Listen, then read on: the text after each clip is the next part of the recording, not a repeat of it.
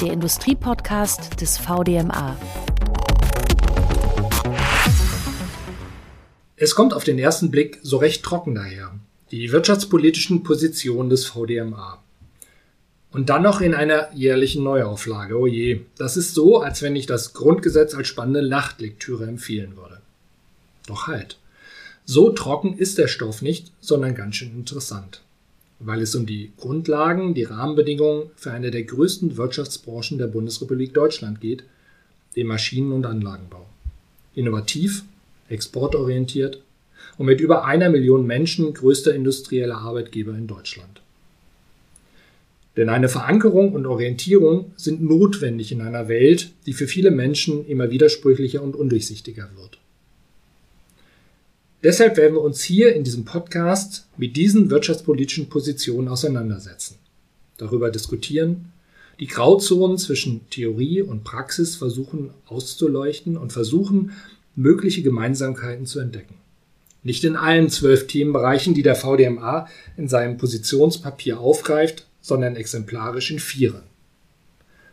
Und zwar den Punkten zukunftsfähiger Staat, Bekenntnis zu Europa, Steuerpolitik und der Maschinenbau als Schlüsselindustrie für die Erreichung der Klimaziele. Auf der einen Seite dieses Meinungsaustausches steht der Ökonom und Mann der ordnungspolitischen Theorie, Professor Lars Feld.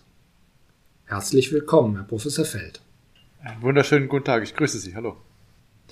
Professor Feld ist Inhaber des Lehrstuhls für Wirtschaftspolitik und Ordnungsökonomik an der Albert-Ludwigs-Universität Freiburg und Direktor des Walter-Eucken-Instituts, also den Gralshütern der Ordnungspolitik.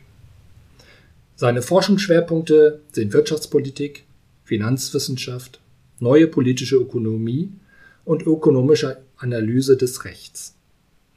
Von 2011 bis 2021 saß er im Sachverständigenrat zur Begutachtung der gesamtwirtschaftlichen Entwicklung. Er ist also ein Wirtschaftsweiser, der das Gremium von Mai 2020 bis Februar 2021 leitete. Und auf der anderen Seite vom VDMA der Mann, der wirtschaftspolitische Überzeugung immer auch in Übereinklang mit den vielen Mitgliedern des VDMA bringen muss. Dr. Johannes Gernand. Auch Ihnen ein herzliches Willkommen. Hallo. Herr Dr. Gernand ist Leiter des Competence Center Wirtschaftspolitische Grundsatzfragen sowie geschäftsführender Vorstand der Impulsstiftung. Die Impulsstiftung bezeichnet sich selbst als Think Tank für den VDMA und den Maschinen- und Anlagenbau. Augenmerk gilt insbesondere zwei Themen, die unternehmerisches Handeln prägen: Ordnungspolitik und Innovationspolitik. Mein Name ist Martin Wocher. Ich bin Redakteur und Branchenanalyst des Handelsblatts und des Handelsblatt Research Instituts und begleite den deutschen Maschinenbau publizistisch seit vielen Jahren. Ich werde diesen Podcast moderieren und versuchen, die schon gerade erwähnten Gegensätze und Gemeinsamkeiten zwischen Theorie und Alltagsgeschäft mit beiden Protagonisten herauszuarbeiten. Werfen wir doch als erstes mal einen Blick auf die wirtschaftspolitischen Positionen des VDMA. Dort steht, diese leiten sich aus der Überzeugung ab, dass Wettbewerb, Eigenverantwortung und offene Märkte Grundlage sind für den von Innovationen und Investitionen getragenen einzel- und gesamtwirtschaftlichen Erfolg. Und im Vorwort des Präsidenten des VDMA werden gute Rahmenbedingungen eingefordert. Herr Feld, ist so ein Ordnungsrahmen, so eine Ordnungspolitik in der heutigen Zeit überhaupt noch zeitgemäß und wichtig? Ja, wahrscheinlich heute wichtiger denn je, habe ich den Eindruck, nach einigen Jahren der äh, politischen Beratung. Denn äh, man sieht dann schon im Zeitablauf, wie ähm, ja, wirtschaftspolitische Vorstellungen erodieren, äh, vor allen Dingen ähm, durch immer intensivere Auseinandersetzungen zwischen unterschiedlichen Interessengruppen erodiert werden. Ähm, Sie können Beispiele dafür sehen, ähm, wenn wir zurückdenken an die Reformphase, die die Bundesrepublik seit den 1990er Jahren durchlaufen hat, nach der Wiedervereinigung. An vielen verschiedenen Punkten wurde da angesetzt, auch schon zu Zeiten von Helmut Kohl, aber dann sehr intensiv unter Gerhard Schröder bis in die Frühzeit von Angela Merkel. Äh, und äh, an vielen verschiedenen Stellen ist dafür gesorgt worden, dass ähm, die Rahmenbedingungen, die gesetzt werden, äh, die deutsche Wirtschaft in Richtung Wettbewerbsfähigkeit trimmen. Ähm, in der langen Aufschwungphase nach der Finanzkrise hat sich das völlig gewandelt. An vielen verschiedenen Stellen sieht man eine Zunahme von Regulierung, eine Rücknahme von früheren Reformen. Man sieht wie äh, die Subventionen an die deutsche Wirtschaft im Zeitablauf massiv zugenommen haben. Also auch schon lange vor Corona. Natürlich hat das in der Corona-Krise nochmal einen zusätzlichen Impuls bekommen. Äh, insofern hat sich sozusagen das Blatt gewendet und die Richtung, die die Wirtschaftspolitik eingeschlagen hat, ist wieder eine andere geworden. Und vor dem Hintergrund sind ordnungspolitische Grundsätze, sehr wichtig, weil sie ähm, die Blaupause liefern für eine Diskussion der äh, aktuellen wirtschaftspolitischen Vorstellungen, ähm, die ja nun auf einem anderen Pfad, nämlich äh, nicht in Richtung Steigerung der Wettbewerbsfähigkeit, sondern Schwächung der Wettbewerbsfähigkeit der deutschen Wirtschaft unterwegs sind, äh, um ähm, die unterschiedlichen Maßnahmen, äh, die die Politik äh, entscheiden will, auf den Prüfstand zu stellen und klarer herauszuarbeiten, äh, welche negativen Folgen das hat. Und das lässt sich fortsetzen. Es betrifft jetzt nicht nur die deutsche Wirtschaft und die deutsche Wirtschaftspolitik. Wir haben ähnliche äh, Probleme und Diskussionsbereiche in der europäischen, ähm, in der Europäischen Union, in der Europapolitik. Ähm, insbesondere auch die Rahmenbedingungen für die Europäische Währungsunion. Das Stichwort offene Märkte trifft uns dann weltweit. Äh, wir sehen eine Zunahme des Protektionismus seit der Finanzkrise schon. Also auch im internationalen Handel sind die ähm, Grundsätze, die lange Zeit nach dem Zweiten Weltkrieg mit dem GATT und dann später der WTO gelebt worden, doch massiv unter Beschuss geraten. Das ist die Situation, in der wir sind. Und da muss ich sagen, da bin ich froh, dass wir die Ordnungspolitik in Deutschland haben, weil wir vor dem Hintergrund wenigstens sagen können, was alles falsch gemacht wird, damit wir am nächsten Punkt auch wieder ansetzen können, wenn äh, Heulen und Zähneklappern ist, weil was schiefgelaufen wurde, äh, schiefgelaufen ist.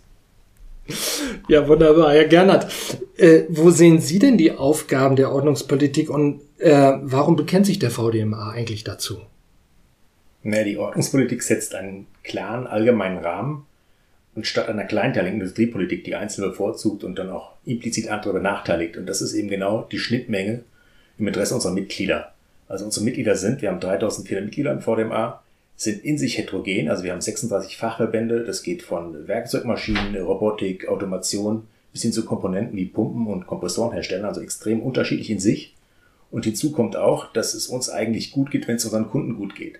Also selbst wenn ich eine Wirtschaftspflicht machen würde nur für den Maschinenbau, würde uns das im Grunde gar nicht weiterhelfen, weil wir einfach mit allen Wirtschaftsbereichen verknüpft sind. Ja, hinzu kommt einfach auch, dass wir sehr mittelständig geprägt sind, im Schnitt 180 Mitarbeiter in der Mitgliedschaft. Und das ist eben kein Ansatzpunkt für selektive Begünstigung, sondern wir brauchen eine allgemeine Wirtschaftspolitik. Und da ist eben die Ordnungspolitik unser Markenkern, der auch für Glaubwürdigkeit steht und auch Verlässlichkeit. Also eben kein kleinen Sparten, kein klein, kleinen Sparteninteressen vertreten, sondern wirklich die Gesamtheit im Blick halten, aber eben auch aus Eigeninteresse im Sinne der Schnittmenge unserer Mitglieder.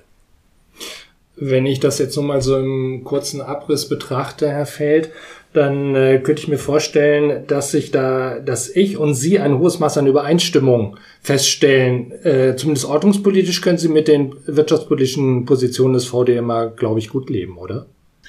Zum Großteil ja. Natürlich muss der VDMA auch, ähm, wenn die große Subventionswelle ausgerufen wird, ähm, an verschiedenen Stellen auch mal hier schreien. Ja, das ist äh, sicher im Interesse der Mitglieder äh, des Verbands und ist sozusagen in der Natur der Sache. Ähm, da würde ich dann immer noch mal sagen, schreit nicht so laut hier. Es könnte auch was anderes passieren.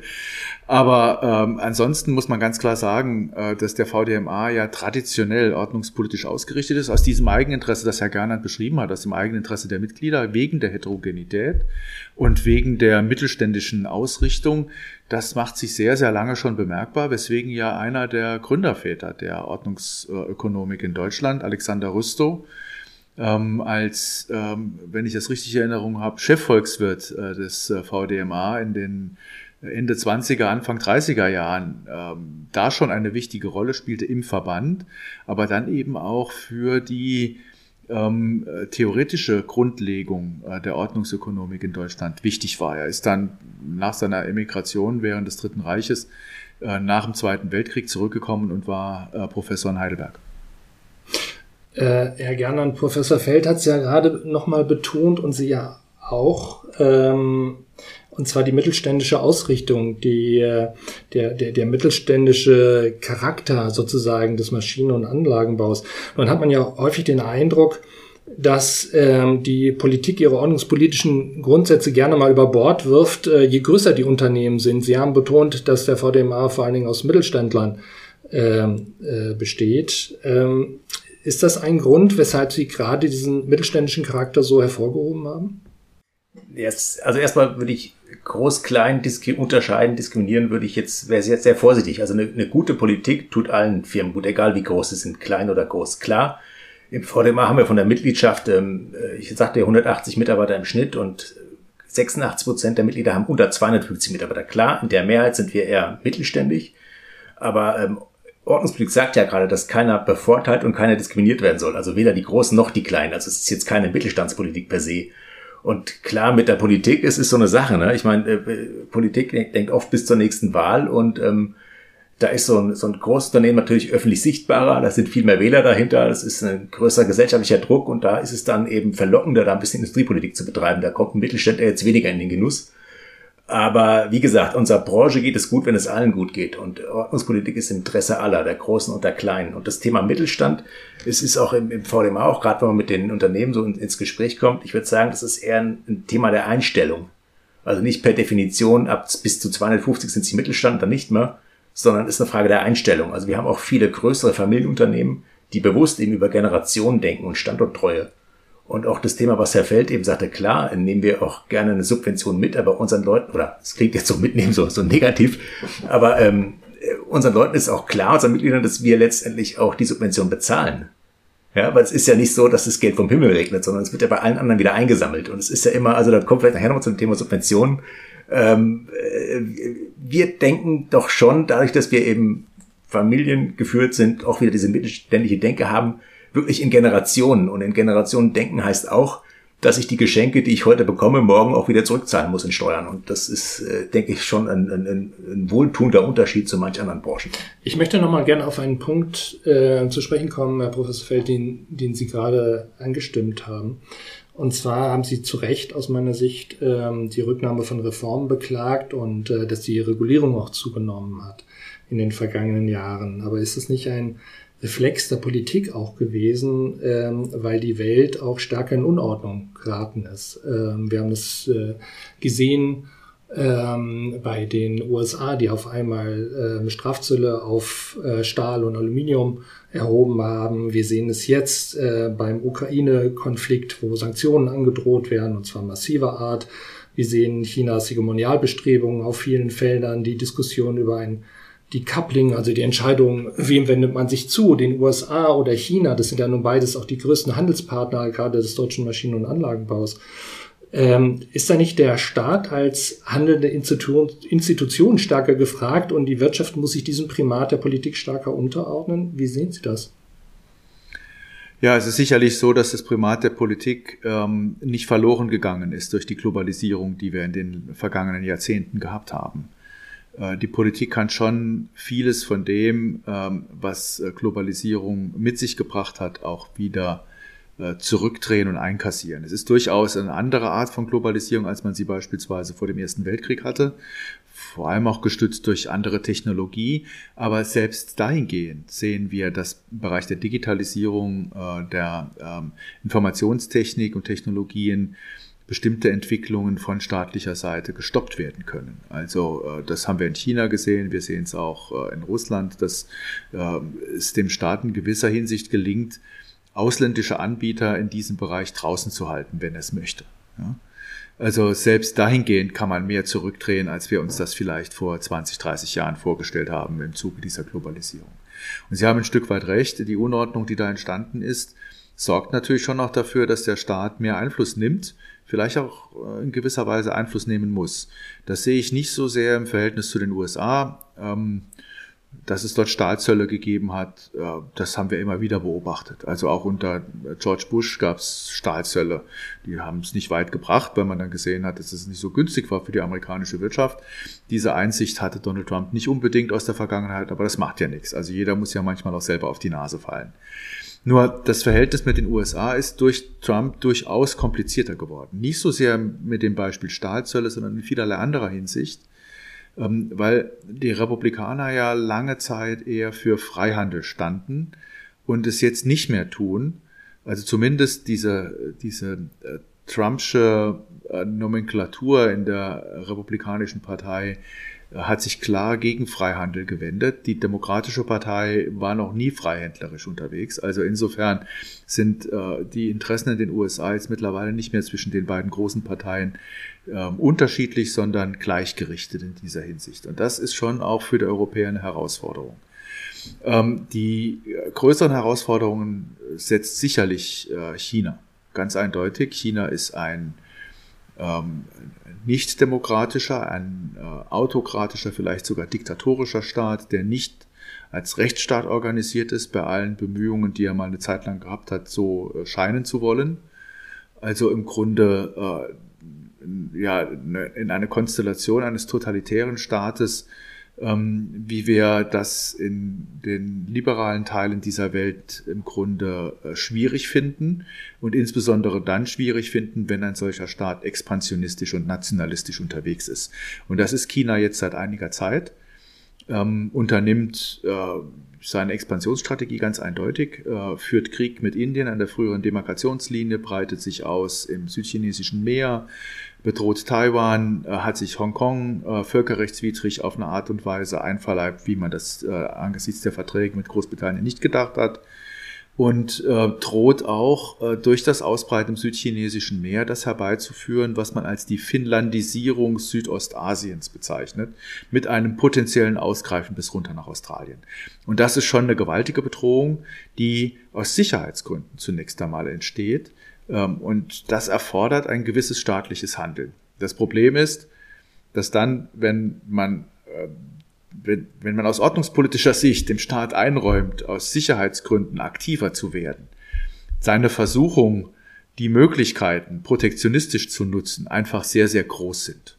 Nachdem die Außenwirtschafts, äh, das Außenwirtschaftsrecht in Deutschland geändert worden ist, nachdem auch die europäischen Rahmenbedingungen dahingehend geändert wurden, haben wir sehr schnell gesehen, wie Frankreich noch schärfere Regeln eingeführt hat, als wir sie haben und dann auch in der Umsetzung ähm, relativ rasch einen, äh, eine potenzielle Direktinvestition eines kanadischen Investors ähm, in Carrefour, ein, ähm, äh, ein Handelsunternehmen, unterbunden hat, aus Sicherheitsgründen.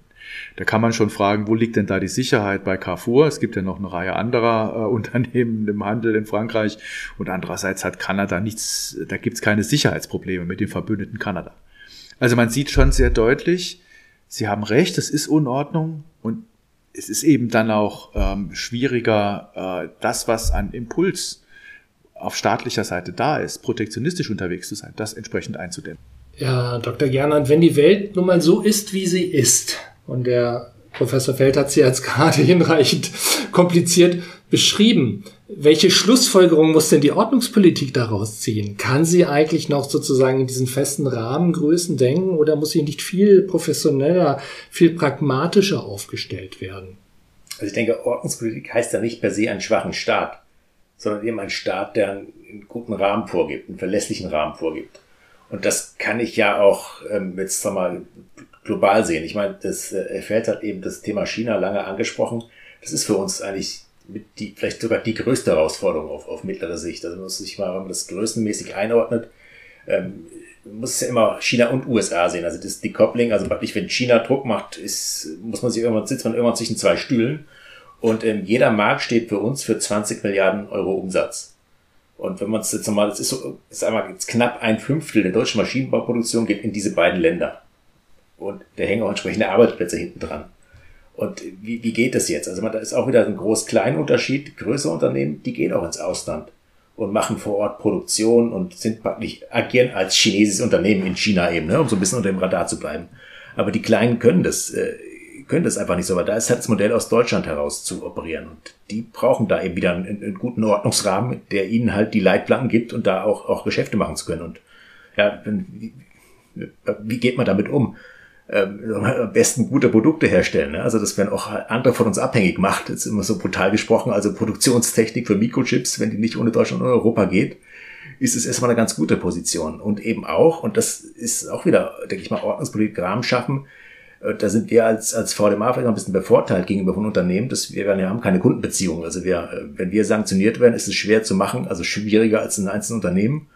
Und eben auch wieder, also gerade China, also China ist ein Systemwettbewerber und das haben wir auch, äh, auch, auch in Diskussion auch mit der Impulsstiftung und, und Komposition gehabt und das war immer Wandel durch Handel und ähm, die werden irgendwann merken, dass Wohlstand äh, und Freiheit irgendwie zusammenhängt und dann wird das auch so funktionieren. Das denke ich, ähm, ist auf absehbare Zeit nicht der Fall, sondern es ist ein knallharter Systemwettbewerber. Es ist kein Entwicklungsland mehr und da darf es auch keinen Weltenschutz mehr geben. Und das sind das so Sachen, ne, wo wir einfach auch, auch, auch härter auftreten müssen. Also das ist ein Level Playing Field. Es müssen die gleichen Regeln in China gelten, die auch für uns hier gelten. Ja, wir müssen die WTO stärken und auch weitere Handelsinstrumente schärfen, wie Exportfinanzierung, ja, äh, äh, Subventionen aus Drittstaaten eben, eben beantworten.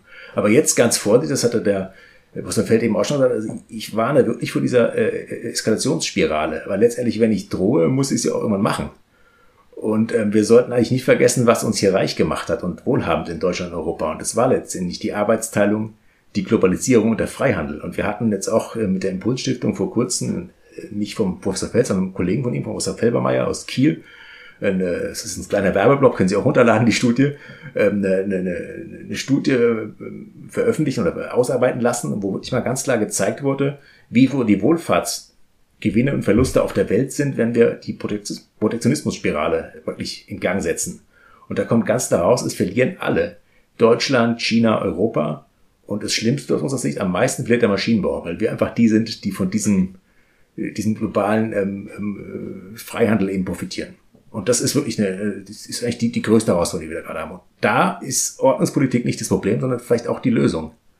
Oder nicht vielleicht, sondern hoffentlich die Lösung, dass wir einfach da einen, einen, einen weltweiten Rahmen hinbekommen, ähm, auch äh, durch das Verständnis kommen, dass da einfach alle gewinnen können, äh, wenn wir ein, ein, Level Playing Field, Freihandel, stabile Rahmenbedingungen.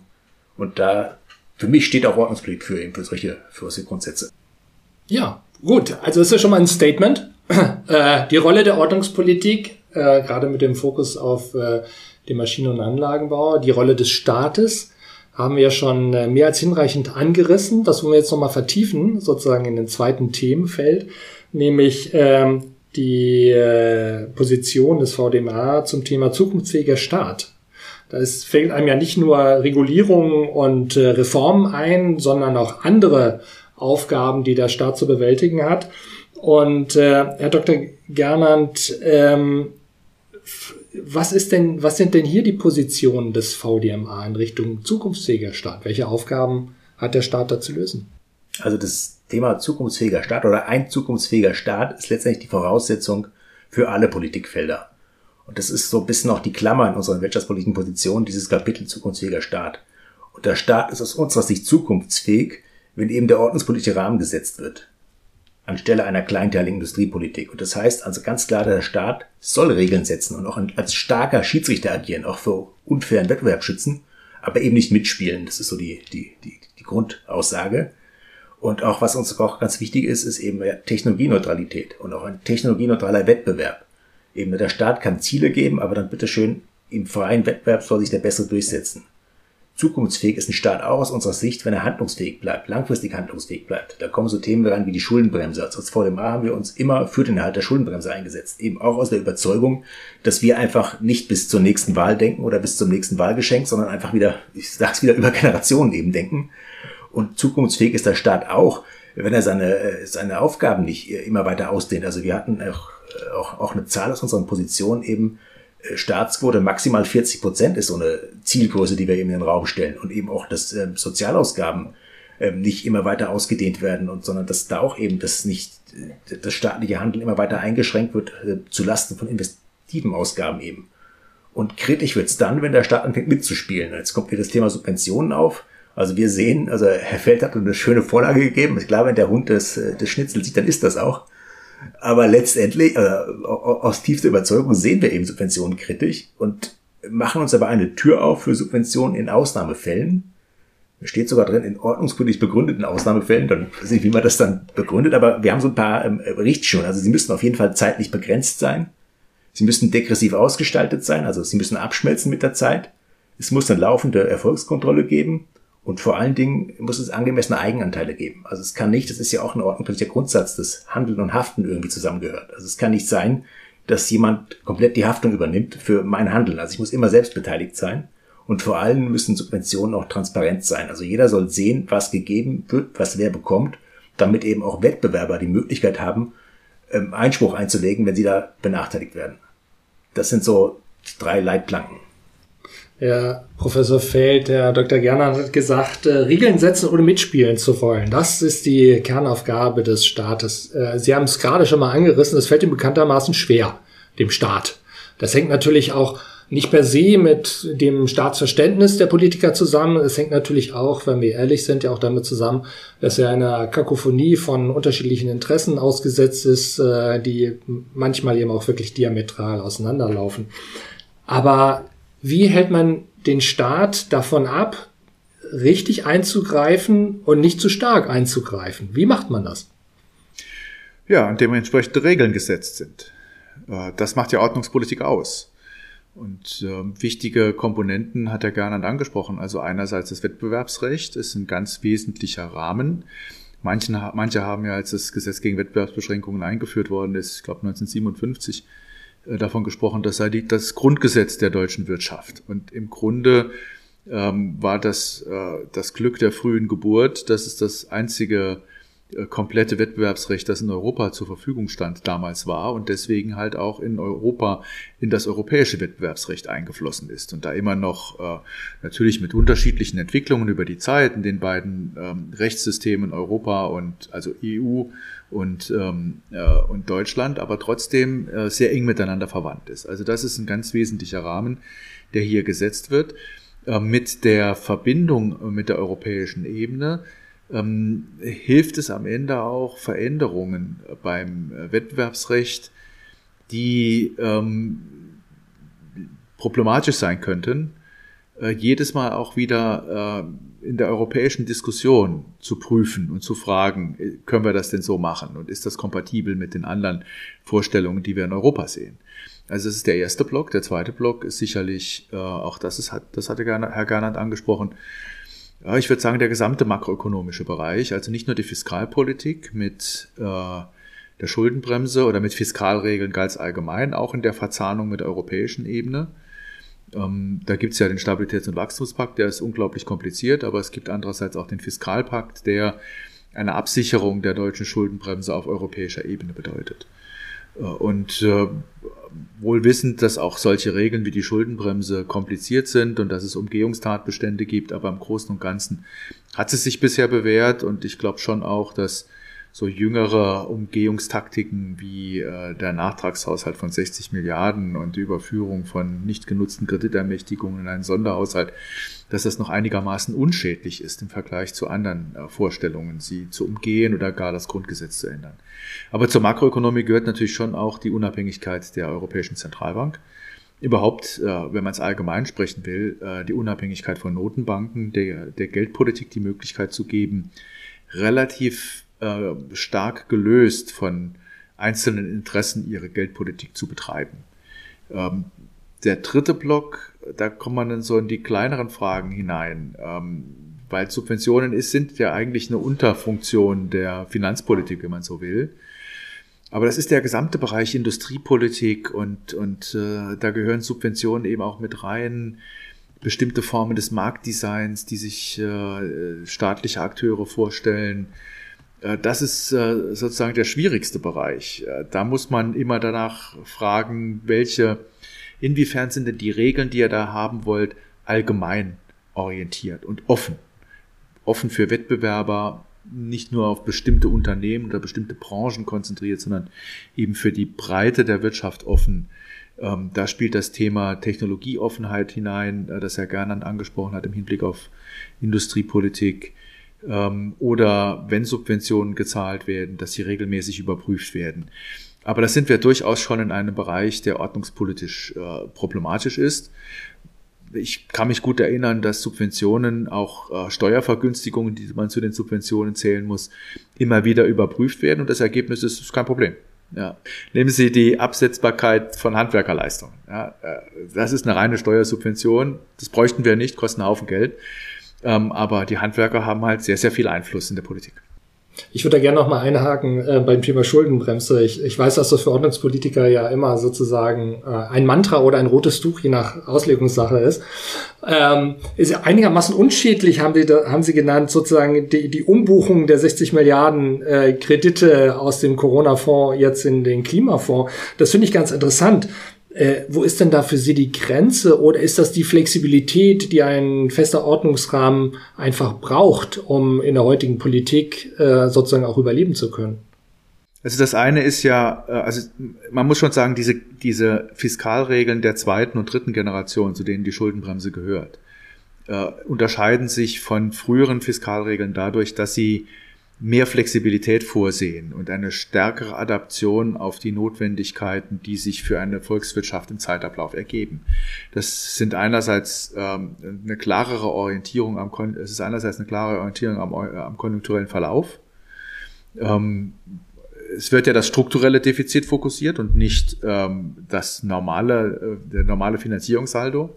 Das heißt, es gibt eine Konjunkturbereinigung und die muss dann auch ähm, ja im Fachkonsens akzeptiert sein, diese Konjunkturbereinigung. Also es kann nicht irgendwas sein. Ähm, und zweitens, äh, eine Flexibilität erhält man auch dadurch, dass für besonders schwierige Situationen, und da steht im Gesetz klar drin, die sich, den, ähm, die sich dem Einfluss des Staates entziehen, auch noch höhere Schulden gemacht werden dürfen, aber dann eben nur in der Ausnahmesituation. Die Ausnahmesituation haben wir mit der Corona-Pandemie und der anschließenden Wirtschaftskrise gehabt und haben sie im Grunde immer noch. Wir sind nicht durch Corona durch. Das merken wir wiederum sehr akut. Und wir müssen auch äh, weiterhin abwarten im Hinblick auf die Infektionsentwicklung, wie sich das im, im weiteren Jahresverlauf 22 zeigen wird. Ähm, manche Kollegen, Herr Drosten hat uns ja viel Hoffnung gemacht, dass wir bis Ende des Jahres durch die Corona-Krise durch sein könnten, aber es kann auch anders kommen. Das hat dieses Virus ja bisher immer wieder gezeigt. Und in so einer Situation muss man durchaus auch in der Lage sein, finanzpolitisch etwas dagegen zu tun. Ähm, das hat man mit dem Konjunkturprogramm 2020 gemacht. Da standen auch Klimaschutzmaßnahmen, Investitionen für Digitalisierung drin. Und genauso äh, werden jetzt die Kreditermächtigungen, die 21 nicht genutzt worden sind, in diesen Klimafonds getan ähm, um dann halt auch die Möglichkeit zu haben, äh, weiter e-, mit expansiver Fiskalpolitik gegenzuhalten. Alternativ müsste man die Schuldenbremse für ein weiteres Jahr mit der Ausnahmeklausel laufen lassen. Also nicht nur über, nicht nur jetzt 22, sondern vielleicht sogar noch 23.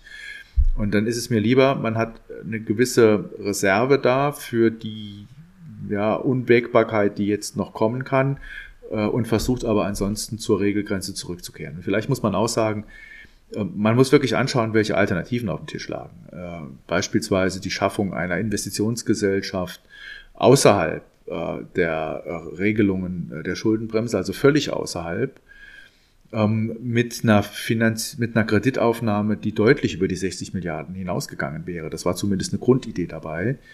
Ähm, und eine ganze Reihe anderer Vorschläge, die entsprechend diskutiert worden sind ähm, in, den Koalitionsverhandlungen. Und von daher bin ich ganz froh, dass diese äh, Umgehung zustande kommt und nicht irgendeine andere.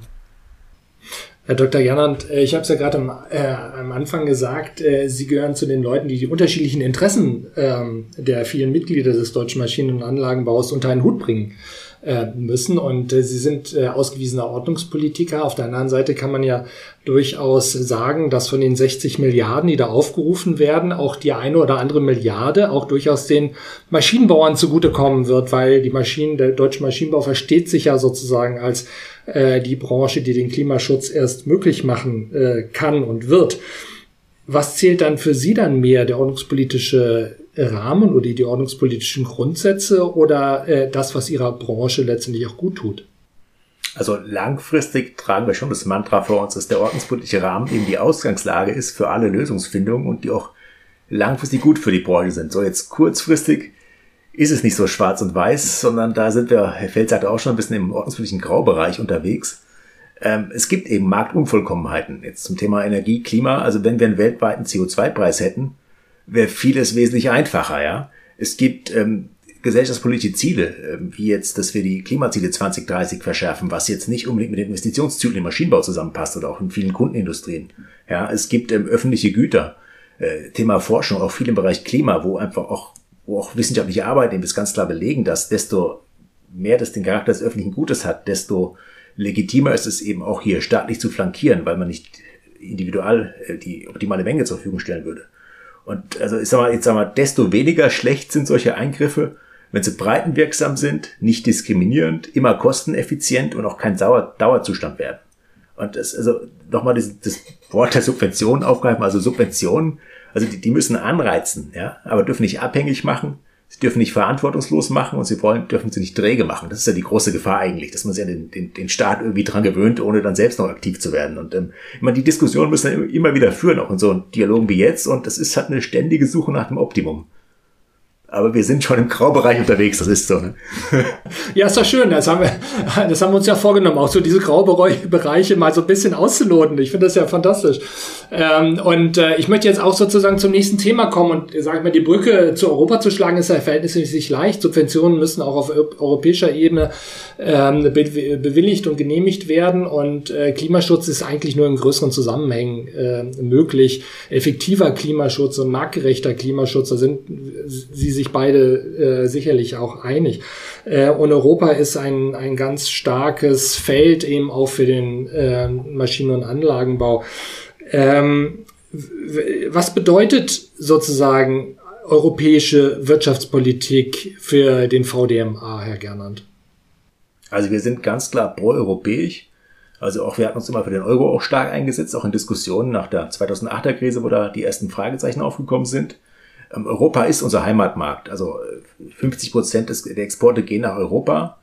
Und also der Binnenmarkt ist letztendlich, davon haben wir alle profitiert. Das, also das ist die größte Errungenschaft. Und neben so Sachen wie jetzt, äh, dass wir hier schon lange keinen Krieg mehr in Europa hatten, also keinen wirklich großen Krieg, also äh, ich rede jetzt als Wirtschaftspolitiker, ist wirklich der Binnenmarkt, das ist das, das alternativlos eben, ja. Und ähm, ich meine, auch Europa besteht aus, aus die EU aus 27 kleinen Ländern. Ja. Der einzige Unterschied ist, dass einige nicht wissen, dass sie klein sind. Und eigentlich sind wir nur zusammen ähm, äh, äh, stark, ja. Und auch, also es, Wirtschaftspolitik muss eigentlich europäische Wirtschaftspolitik sein, allgemein. Und ähm, ich meine auch so Themen wie Handelspolitik, das ist schon heute rein europäisch, ja. Auch Klima ist eigentlich ein europäisches Thema. Und da wiederhole ich, oder wiederhole ich mal den, den, den Satz, also auch letztendlich geht es dem europäischen Maschinenbau gut und das europäische Maschinenbau, man muss auch sehen, ob jetzt aus Deutschland, aus Österreich, aus Dänemark, Niederlanden, Italien, letztendlich sind die Strukturen ähnlich und die Firmen haben die gleichen Herausforderungen, die gleichen Anforderungen. Das ist auch der Grund, warum wir als VDMA auch in diesen Ländern eben auch auf, auf Mitgliederakquise sind und auch Mitglieder haben. Und ähm, letztendlich geht es im europäischen Maschinenbau gut, äh, wenn die EU sich an ordnungspolitische Grundsätze halten würde oder weiter hält. Das ist natürlich, wir haben in Deutschland schon die Diskussion, in Europa sagen wir, wir haben die Historie in Frankreich eher so staatsdirigistisch auf, auf äh, nationale Champions konzentriert. Südeuropa ist auch eine andere Historie und es ist eben schon die, die Gefahr in Europa, dass wir, was wir auch sehen, so ein bisschen diese, äh, diese zentrale Regulierungskompetenz, die immer wieder ausgespielt wird. Und unsere Idee ist eigentlich eher so die Schwarmintelligenz, also sprich, dass der der Staat, die EU, also der, der Ordnungsrahmen eben gesetzt wird, aber dann doch bitte den, den Unternehmen selbst überlässt, da das Optimum rauszufinden. Und das ist eine große Herausforderung in Europa, weil wir es einfach mit Leuten oder mit, mit Ländern zu tun haben, die nochmal eine andere Historie haben. Dieser, diese Form des Zentralismus, die Sie beschreiben, spielt ja auch durchaus in der Fiskalpolitik eine bedeutende Rolle. Also wenn man, wenn man sich die wirtschaftliche Position des VDMA anschaut, steht da eben auch äh, keine Vergemeinschaftung von Haftungsrisiken ohne politische Union mit Budget- und Kontrollrechten auf europäischer Ebene. Ja, das heißt eben auch keine Vergemeinschaftung von Schulden, Herr Professor Feld. Oder kommt nach dem Corona-Wiederaufbaufonds bald ein Energiewende-Aufbaufonds? Ja, hoffentlich nicht. Also ähm, der äh, dieses Programm Next Generation EU, der Corona-Aufbau- und Resilienzfonds, ähm, sollten ja einmalig bleiben, auch wenn das relativ lange dauern wird, bis die Schulden, die die EU da aufnimmt, dann abgezahlt sein werden im Zeitablauf. Äh, aber es ist gleichwohl so, äh, dass die Vereinbarung ist, äh, es handelt sich um eine einmalige Maßnahme und das Ganze läuft auch wieder aus. Ähm, jetzt kann man, und das ist von vielen auch in der Diskussion 2020 in Europa ins Feld geführt worden, sagen, Es gab schon mal ein Zahlungsbilanzinstrument der europäischen Gemeinschaften in den 70er Jahren. Da ist dann auch Verschuldung aufgenommen worden, um Zahlungsbilanzhilfen zu leisten für Mitgliedstaaten. Und das Instrument ist irgendwann ausgelaufen. Also insofern könnte man optimistisch sein. Aber erstens, ähm, das war vom Volumen her weit geringer als das, was wir jetzt mit äh, Next Generation EU sehen. Zweitens äh, gab es in den 70er Jahren keine Währungsunion. Es gab die Währungsschlange, später das IWS, aber die Mitgliedstaaten waren auch in ihrer Geldpolitik eigenständig. Und das ist natürlich nicht mehr der Fall. Es gibt genügend Druck von Seiten einer Reihe von Mitgliedstaaten, die eine Vergemeinschaftung der Fiskalpolitik schon lange wünschen. Äh, insofern ähm, ist äh, davon auszugehen, dass dieser Druck in den kommenden Jahren zumindest nicht nachlassen wird, wahrscheinlich zunehmen wird. Und letztlich sind die Finanzmarktteilnehmer natürlich alle daran interessiert, äh, dass es ähm, äh, verfügbare europäische finanzpolitische Instrumente gibt, Anleihen, die auf den Märkten platziert werden. Da steigt die Fantasie der Finanzmarktteilnehmer. Die sind alle ganz froh drum und haben die ganze Zeit sowieso schon für Eurobonds votiert. Also vor dem Hintergrund kann man durchaus skeptisch sein, ob das nun eine einmalige Maßnahme äh, bleiben wird oder nicht. Und es ist Aufgabe der Politik, insbesondere auch der deutschen Politik in den kommenden Jahren dafür zu sorgen, äh, dass diese Einmaligkeit erhalten bleibt. Äh, ich bin nicht europafeindlich an der Stelle und ich glaube, so wie Sie es vorgelesen haben VDMA, ähm, in VDMA-Positionen, dass ich sehr gut damit leben könnte, wenn der erste Schritt, die politische Union, zunächst erfolgt. Also man sich bereit erklärt, im Sinne eines Souveränitätsverzichtes Kompetenzen auf die EU-Ebene zu heben, mit Kontrollmöglichkeiten für die eigene Finanzpolitik, die dann aber auch deutlich über das hinausgehen müssten, was wir bisher in den Fiskalregeln haben. Und wenn das der Fall ist, dann kann man ja durchaus auch äh, eine europäische Finanzpolitik ähm, akzeptieren. Äh, ich weiß, dass die Kommission sich das erhofft wenn man mit Kommissionsteilnehmern diskutiert, sagen die, jetzt haben wir zum ersten Mal mit Next Generation EU mehr Eingriffsmöglichkeiten. Wir können da viel mehr steuern von der europäischen Ebene. Aber ich bin da viel skeptischer, äh, als dass die Europäische Kommission ist, dass das wirklich gelingt. Über die Schuldenbremse haben wir schon gesprochen, äh, über die europäische Fiskalpolitik. Da liegt es ja ganz logisch und in der Linie, wenn wir jetzt zum Thema Steuerpolitik kommen. Ähm, da ist ja in den letzten Monaten viel in, in den Sondierungs- und Koalitionsgesprächen der Ampelparteien diskutiert worden. Ähm, letztendlich äh, Fazit, sage ich mal, große Entlastungen für Konsumenten und die Wirtschaft wird es angesichts der großen zu finanzierenden Aufgaben nicht geben. Christian Lindner als Finanzminister ist zwar gegen Steuererhöhungen, aber ob sich die Sozialbeiträge wirklich unter der Marke von 40 Prozent halten lassen, wie Sie es ja auch wünschen äh, aus Sicht des VDMA, das steht doch sehr in den Sternen. Was ist denn jetzt sozusagen darüber hinaus noch die Position des Verbandes und äh, was sind die Forderungen an die noch junge Bundesregierung, Herr Gernand? Also Steuerpolitik ist wirklich ein Kernthema für uns und auch ein Kernstandortfaktor. Also gerade wenn man eben standorttreu ist, äh, stark in Deutschland investiert ist, ist das extrem wichtig. Und wir brauchen ein innovationsfreundliches Steuersystem. Und eben auf keinen Fall Steuererhöhungen oder gar Substanzsteuern, die ja auch jetzt zum Glück nicht in der jetzigen Regierung, aber immer wieder diskutiert werden. Und Steuerpolitik ist wirklich Wettbewerbspolitik im, im, im Kernsinne. Und wenn man sich einfach ein paar Zahlen anguckt, also in, in Deutschland zahlt eine Kapitalgesellschaft im Schnitt Ertragssteuern von knapp 30 Prozent. In der OECD sind es nur 23,5 Prozent. Also das ist ein Wettbewerbsnachteil, ein offensichtlicher. Und deshalb auch unsere, eine unserer Forderungen ist praktisch maximale Steuerbelastung von 25 Prozent. Das ist eine Forderung, die wirklich, also denke ich, richtig ist, aber ich denke mal, kurzfristig haben wir auch ein paar umsetzbare Forderungen in unserem, unserem Forderungskatalog. Und das sind so Sachen wie, also äh, jetzt ganz akut, ähm, der, der steuerliche Verlustrücktrag muss ausgeweitet werden. Also auf, wir sagen fünf Jahre, weil es kann einfach nicht sein, dass wir jetzt, ähm, äh, also wir müssen die Verluste aus den Corona-Jahren mit Gewinnjahren verrechnen können. Und das ist nicht nur, wenn man ein Jahr zurückrechnet, der Fall. Ähm, wir sind für eine allgemeine degressive Abschreibung. Also es müssen stärkere Anreize geben, zu investieren, indem ich einfach schneller abschreibe. Sei es jetzt auch nochmal Superabschreibung im Bereich der digitalen Investitionsgüter. Und auch ein Herzensanliegen von uns ist eben die steuerliche Forschungsförderung. Die wurde jetzt endlich eingeführt, aber sie ist immer noch gedeckelt auf zwei Millionen. Jetzt äh, temporär in der Corona-Lage auf 4 Millionen, heißt praktisch, also dann, dann 25 Prozent, dass viele Unternehmen, gerade so diese Midrange, also ab, ab einer gewissen Größe, aber die jetzt auch zu klein sind, um die wirklichen großen Förderprogramme zu bekommen, dass die da irgendwie an eine, gegen eine Wand laufen. Also da unsere Förderung, äh, unsere Forderung, dass die steuerliche Forschungsförderung ausgeweitet wird. Herr Feld, Sie sind ja ausgewiesener Finanzwissenschaftler. Für wie realistisch und umsetzbar, auch politisch umsetzbar, halten Sie denn die gerade skizzierten Forderungen von Herrn Dr. Gernand? Auch teils stehen sie ja im Koalitionsvertrag drin. Also äh, die allgemeine ähm, Senkung des Tarifs, äh, das müsste ja vor allen Dingen die Körperschaftssteuer sein, weil die 30 Prozent äh, Belastung im Unternehmen kommen ja über Gewerbesteuer, Körperschaftssteuer und Soli zustande. Das heißt, da ist die Anteilseignerebene gar nicht mitgerechnet. Der muss ja dann der Anteilseigner auch immer noch Abgeltungssteuer zahlen und auch noch Soli. Also da kommt man auf eine noch höhere Belastung, wenn man es genau rechnet, ne? Äh, durchrechnet bis auf den Anteilseigner. Aber dass das runtergehen würde von äh, gut 30 auf 25 Prozent, äh, das sehe ich nicht als realisierbar an in dieser Legislaturperiode. Das wird wohl nicht klappen. Aber die anderen Punkte, also die Ausweitung des Verlustrücktrages steht drin, wenn auch nicht auf fünf Jahre, sondern die Diskussionen sind zwei, vielleicht drei, ähm, sodass dann zwei weitere Jahre dazukommen. Äh, mal sehen, meine Prognose wäre, dass man eher bei zwei als bei drei landet. Ähm, zweitens äh, die Ausweitung der Forschungsförderung, darüber wird zumindest diskutiert.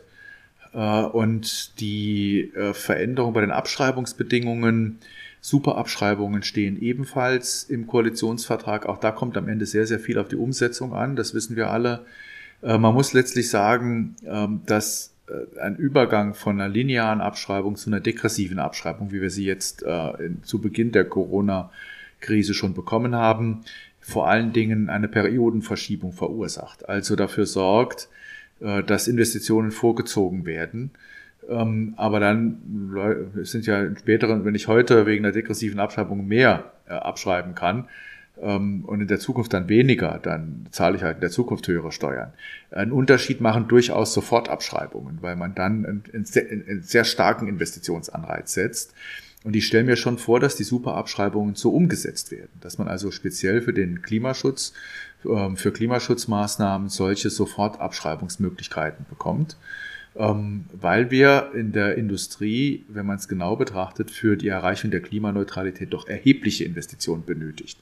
Wir müssen auf neue Technologien umstellen und dafür sind äh, die Superabschreibungen dann schon auch günstig. Also auch da sehe ich eine ganz, eine ganz gute Chance, äh, das zu realisieren, ähm, auch äh, so zu realisieren, dass es zu einer nennenswerten Entlastung kommt für die Industrie welcher Bereich ja, Sie haben es schon angedeutet oder auch direkt angesprochen, ja massiv unter strikten Regeln und Bürokratisierung gelitten hat und dessen Entwicklung gehemmt hat, ist ja der Klimaschutz. Äh, das zentrale Thema eigentlich der Ampelkoalition, auch vielen, in vielen Teilen der Gesellschaft. Und der Maschinenbau verspricht sich natürlich auch jede Menge davon, weil er sich sozusagen als Enabler versteht, äh, das alles auch umzusetzen. Und äh, das sagt die Branche schon seit vielen Jahren, aber man hatte immer den Eindruck, dass sozusagen der Startschuss, dieser Aufbruch, Euphorie äh, einfach fehlt und vielleicht kommt sie jetzt.